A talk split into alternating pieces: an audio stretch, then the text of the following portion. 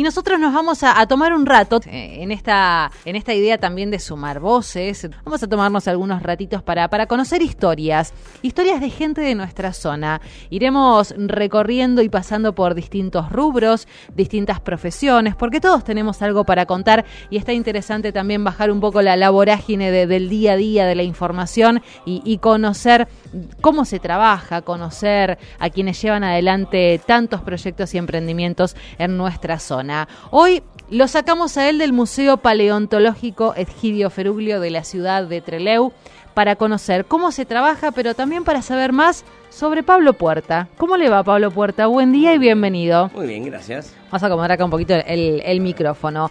Bueno, Pablo, sos integrante del gran equipo de, de, profesionales y científicos de nuestro Museo Paleontológico, que sabemos cada vez pisa más fuerte cual dinosaurio a nivel internacional. Exactamente, el, más grande y esa hermosa réplica que tenemos en el acceso a la ciudad. ¿Cuál es tu, tu rol? ¿Qué sos? ¿Paleontólogo? ¿Qué sos, Pablo?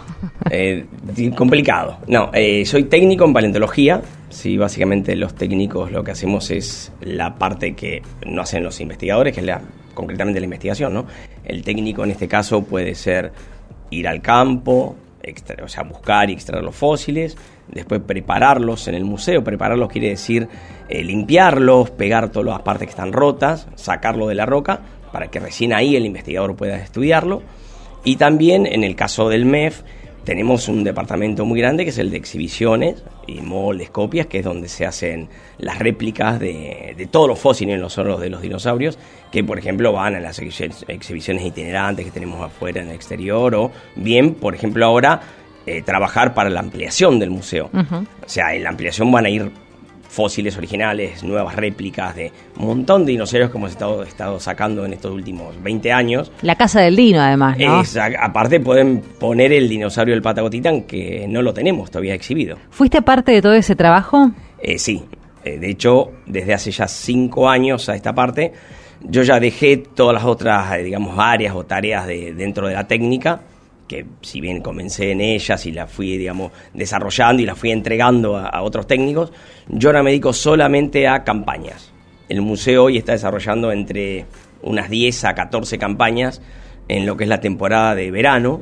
Es un trabajo muy silencioso porque son campañas que en algunos casos llevan años y claro, uno se entera de, en, el tramo final, cuando ya tenemos todo listo. Sí, claro. Conocimos Patagotitan, pero ¿cuánto background había? Y mira, el Patagotitan arrancamos en el 14 ¿sí? Tardó dos años, hicimos dos temporadas completas. En, ese momento se, nos dimos cuenta que era el, proyecto líder para, para, el MEF. Entonces se desarrollaron durante dos años los seis meses de, temporada de campo solo para la extracción del Patagotitan. Así que sí, fueron más o menos unas 20 campañas.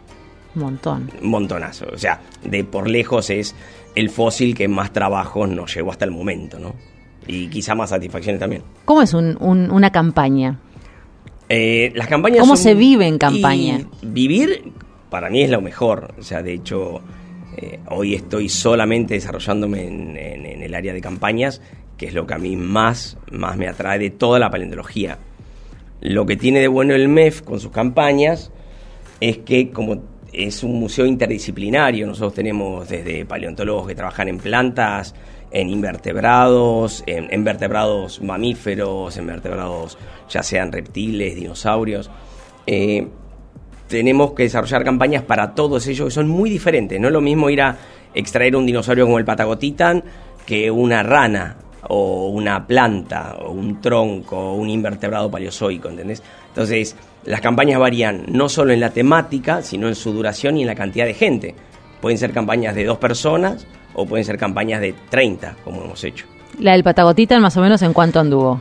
la del Patagotitan, si sumásemos, la verdad que hoy se me van los números, pero fueron, ya tengo unas 20 campañas durante dos años y pasaron, yo diría que 100 personas fácil, porque eran grupos que se iban renovando continuamente, o sea, eh, trabajábamos 10, 15 días con un grupo, ese grupo se reemplazaba por otro y seguíamos de trabajo, volvíamos, comprábamos comida, yeso, demás, y, volvíamos a trabajar al campo. Fue terrible el, trabajo, íbamos con máquinas de, de vialidad, de vialidad provincial, que siempre nos ayudó en esto, porque la remoción de roca fue gigantesca entonces ya no podíamos hacerlo solamente a mano, hubiera sido imposible determinar. ¿no? Sí, con esas dimensiones de, los huesos que vemos a mano, complicado. No, no, es que aparte eh, estás hablando de que la excavación terminó siendo de 50 metros de frente por 15 de profundidad por 7 de alto.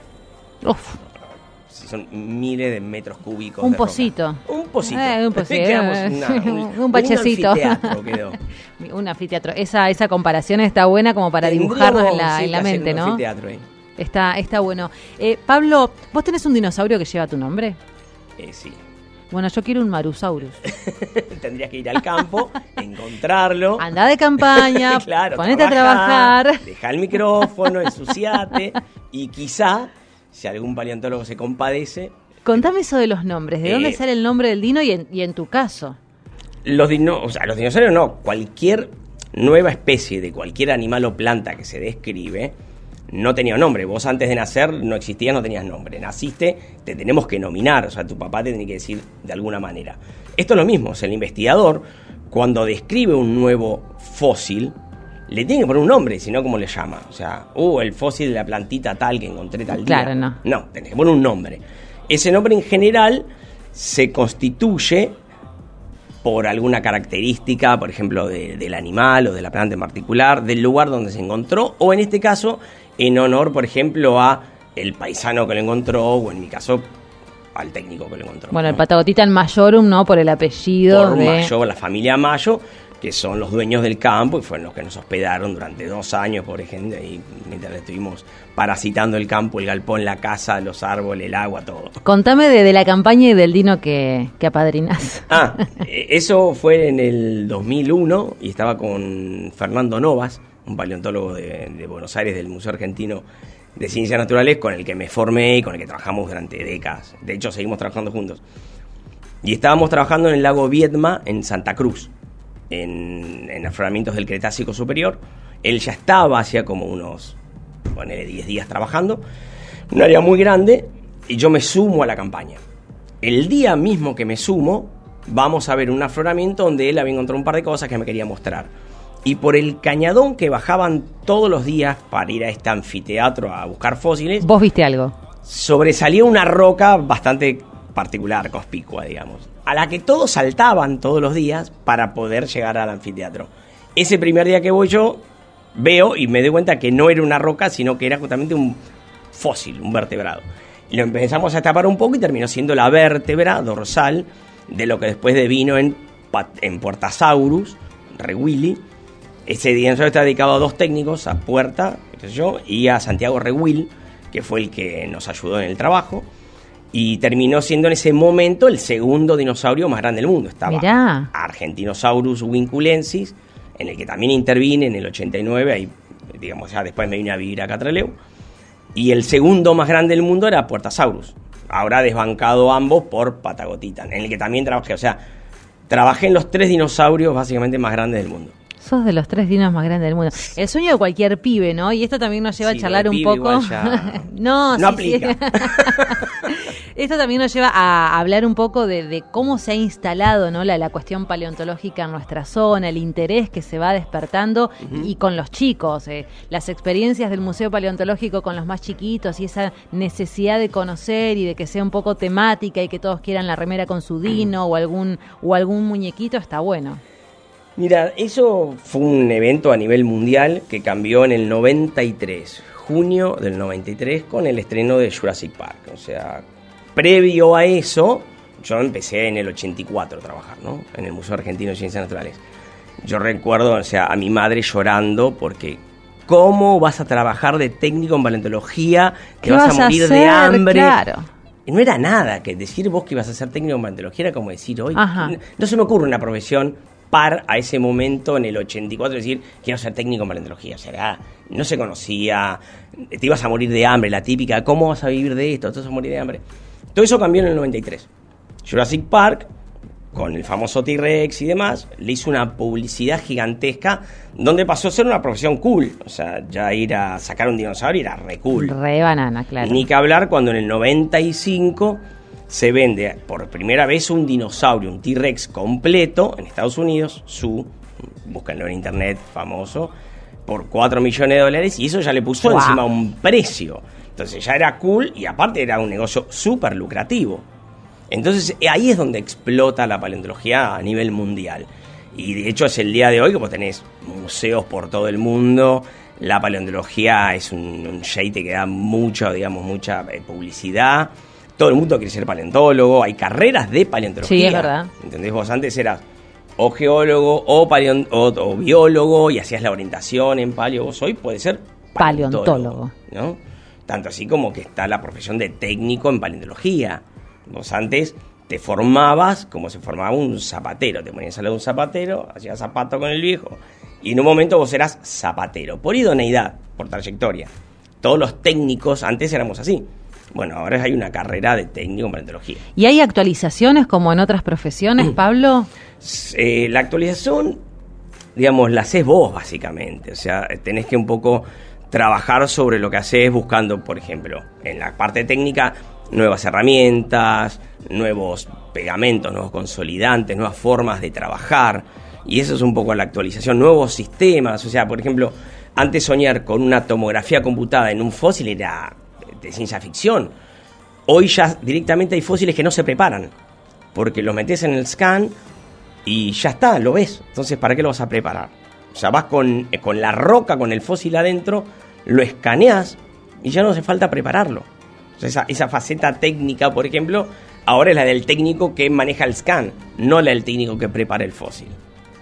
Es apasionante. Es muy loco. lo que se nos está abriendo hoy como, como paleontología a nivel mundial es fantástico, la verdad. ¿Y coincidís en esto de que el paleontología, el Museo de Trelew, el Museo Egidio Ferulio, cada vez pisa más fuerte y se está posicionando cada vez más a nivel internacional? Eh, no me cabe ninguna duda. O sea, hoy por hoy el Museo Paleontológico de Trelew hace punta. en Latinoamérica y te diría en el mundo, en gran parte del mundo, somos los, los primeros y, y, los mejores en un montón de, áreas. Por ejemplo, eh, el área de exhibiciones, de montajes y, de réplicas que está manejando Maximiliano Iberlucea es algo único, diría casi en el mundo hoy. O sea, la capacidad de trabajo que estamos teniendo hoy para realizar una exhibición itinerante con 20 dinosaurios, que se desarrollan absolutamente y totalmente entre se nosotros extraemos el fósil, o sea, lo buscamos, extraemos el fósil, lo preparamos, lo estudiamos, le hacemos molde, copia, montaje, lo ponemos en una cajita y lo mandamos a mundo. Australia a exhibirse.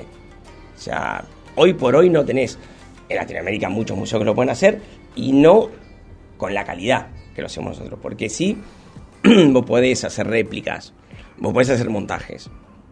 Pero, por ejemplo, los montajes y las réplicas que sea yo hace 32 años cuando empezamos en el museo. Hoy las ves y te quieres matar. No, me quiero matar. Aparte, ya ni me meto. Eso onda. No puedo llegar a ese nivel. O sea, eh, la hiper especialización que estamos sufriendo en el mundo en todo, desde un mecánico hasta la paleontología, digamos, es eh, muy difícil ya de superar por los que nos formamos como hombres orquestas, digamos, ¿no? O sea, nosotros antes arreglamos el vehículo, lo sigo haciendo, o sea, arreglamos el vehículo, pintamos lo que se despintó en el museo, haces el molde, la Cambia el cuerito y arma el mate. Y no, vos hoy tenés un técnico que solamente prepara fósiles chiquititos, bajo lupa. Otro que solo hace montajes, otro que hace los herrajes. Cada uno en lo suyo, por supuesto que es el mejor posible. perfeccionando a, a, la enésima potencia y al mínimo detallecito. Y eso te da la calidad de trabajo que tenés hoy y que yo no tuve en mi momento, ¿no? Por supuesto. ¿Y de dónde sacaste esto de querer ser técnico en paleontología? es rarísimo. ¿De dónde salió? O sea, yo soy perito mercantil, nunca supe lo que es la paleontología. Los chicos hoy nacen y ya a los cuatro años saben más de paleo que yo. Sí, totalmente. Porque están ilustradísimos, tienen las documentales, tienen los libros, bueno, bla. Cuando yo era chico no existía todo eso. Tenías a la película Fantasía de Disney, donde habías un par de dinosaurios y no había más nada. De hecho, ya te digo, yo me formé siendo perito mercantil y es de lo que me he recibido. Pero ya terminando mi último año, conozco a un amigo que en el campo de los padres, en Entre Ríos, en las barrancas de un arroyo que pasaba ahí en el campo, habían fósiles cuaternarios. Entonces nos conocemos, eh, a mí siempre me gustó como salir al campo, ir a pescar, a cazar. Entonces eh, empezamos a ir a ese campo a sacar fósiles porque nos pintó. Y de ahí lo llevamos al Museo Argentino de Ciencias Naturales. Es el que está en, Parque, Centenario. Exactamente.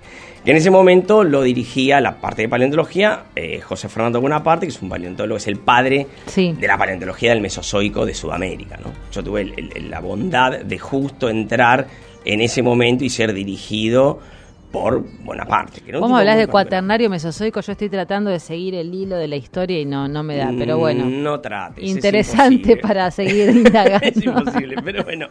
Eh, con este chico, después él deja, mirá lo que es, deja la paleontología y termina siendo hoy un cantante lírico, por ejemplo. Es uno de los ah, cantantes líricos más importantes del mundo, Ariel Schmunk, eh, con el que seguimos teniendo relación y, nos charlamos.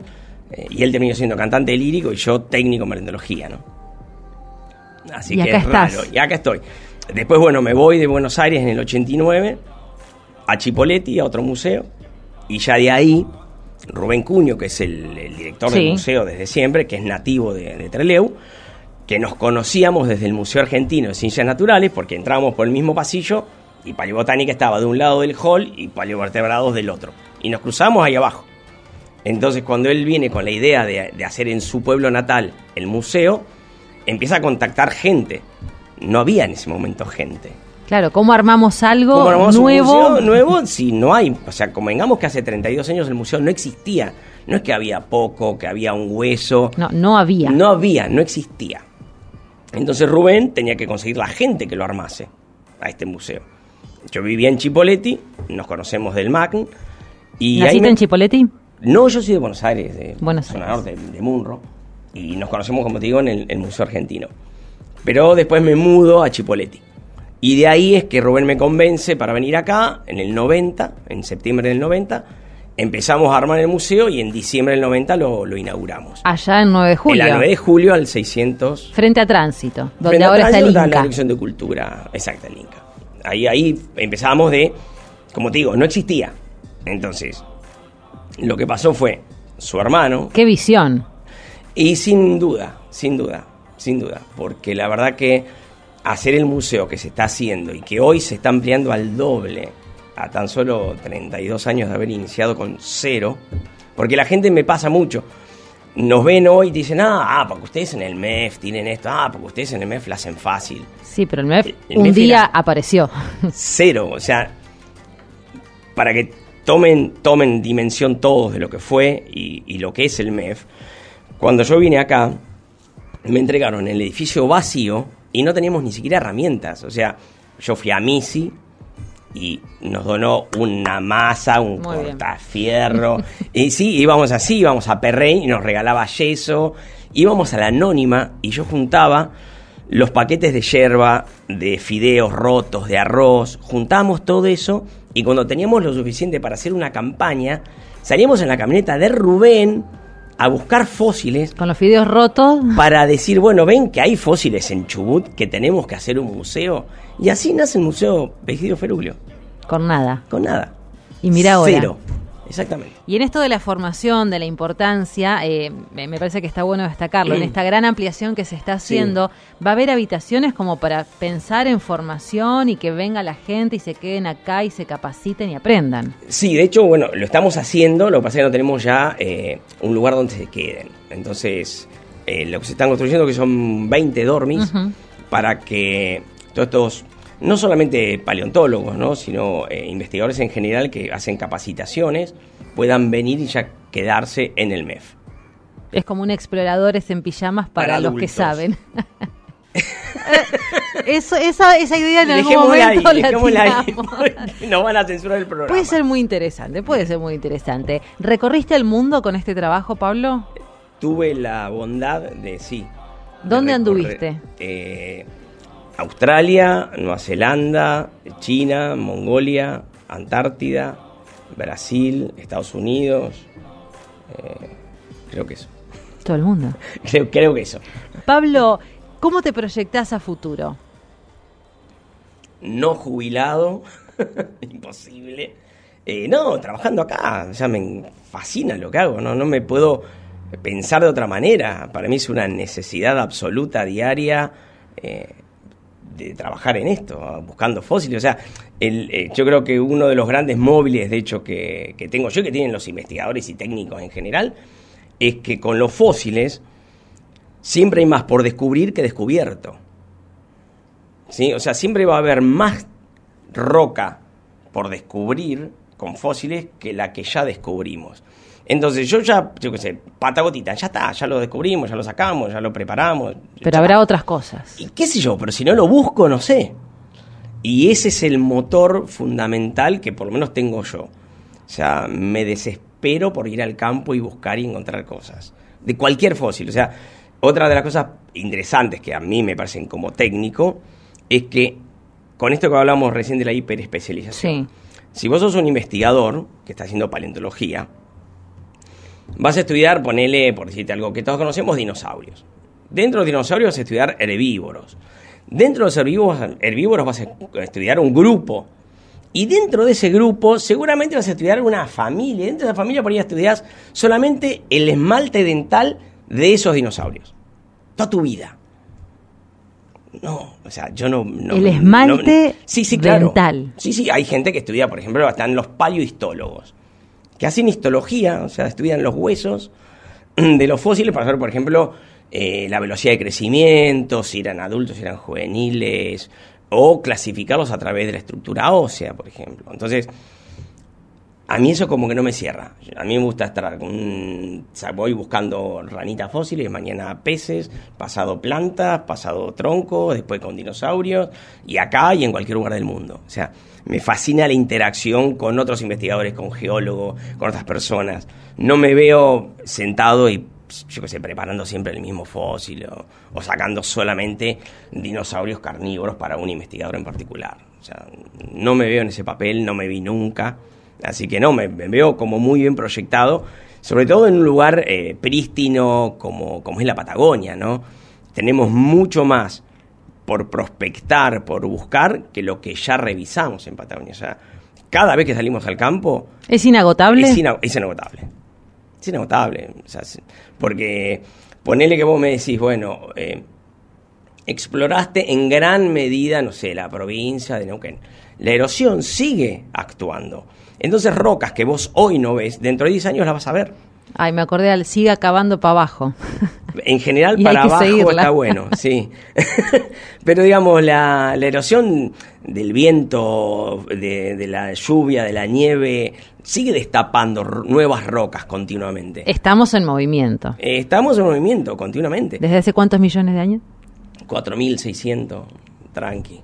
De hecho, a ver, uno de los trabajos más importantes de la paleontología es rescatar al fósil antes de que se erosione. O sea, todo esto de la importancia de trabajar en paleontología e ir al campo y sacar todo lo que uno puede, porque no es por una cuestión de, avaricia o de ambición que yo quiero tener todos los fósiles en mi museo o en, el museo que sea, digamos, sino que es patrimonio de todos nosotros y cada fósil que uno no saca es un fósil que se deteriora. O sea, toda esa fantasía de no le voy a decir eh, que tengo un fósil en mi campo porque vienen y te lo sacan.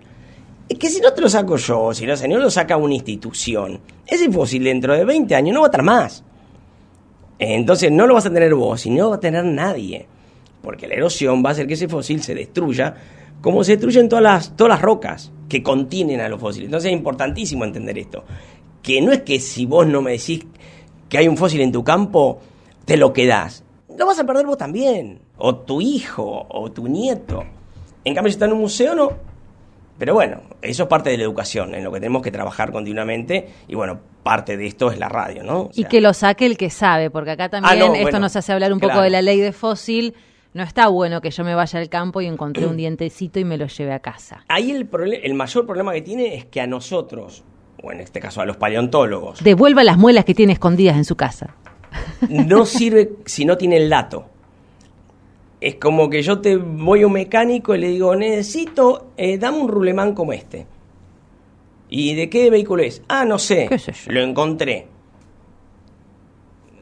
Bueno, esto con la paleontología pasa más o menos lo mismo. Es, Se corta la cadena de conocimiento. si vos me traes un fósil y no me decís de dónde es, de qué roca lo sacaste, a mí no sirve de nada. Lo pongo en la chimenea y ya está. Es más, le decís al tipo, lléveselo, póngalo arriba de la parrilla. Qué sé yo, no, no me sirve nada. Es la típica esa, ¿eh? Tienes, razón, Pablo. Arriba de la parrilla, en la mesita Queda ratona.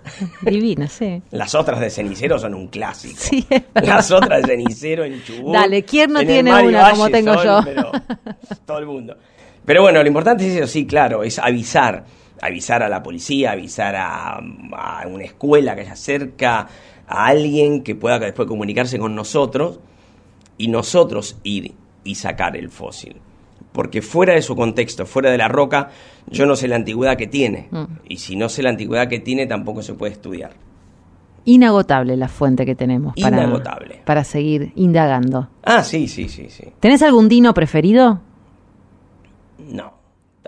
El no voy a- tuyo. No voy a decir el mío. Sí, porque- decilo. No, no, no voy a decir el mío porque va a quedar muy mal. Pero no, la verdad que. No sé si tengo alguno.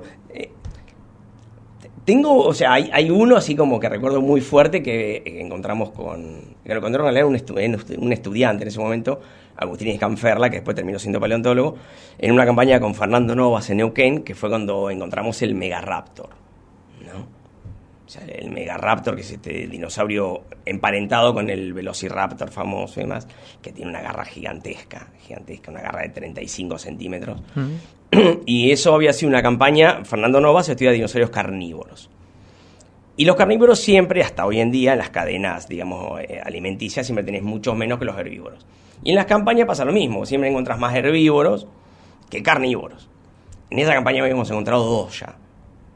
Dos dinosaurios carnívoros, lo cual era imposible de pensar. Y el último día, la última tarde ya habíamos guardado todo el campamento, nos íbamos, salimos con Fernando los dos solos caminar, a dar una última mirada al yacimiento. Esto fue en Neuquén. y Fer encuentra un pedacito de un hueso. Y empezamos a destaparlo ya por vicio porque nos íbamos en dos horas, por decirte. Pedacito de un hueso que para mí sería un pedazo de tierra ahí tirado. era nada, era bueno, piedra. ya que estábamos, destapamos un poquito más. Y empezamos a destaparlo, a destaparlo, y, y claro, ninguno de los dos entendíamos qué era. Hasta que lo terminamos de destapar y no entendíamos porque era imposible pensar algo así. Que sea posible. Y Fernando empieza a gritar, enano es una garra, es una garra de un Ay, se me dinosaurio". pone la piel de gallina. Y claro, de pronto era una garra de 35 centímetros de largo que no se había conocido hasta el momento. Wow. Y de ahí, y lo peor fue que no teníamos con qué sacarla porque ya nos íbamos. Entonces tuvimos que volver a taparla.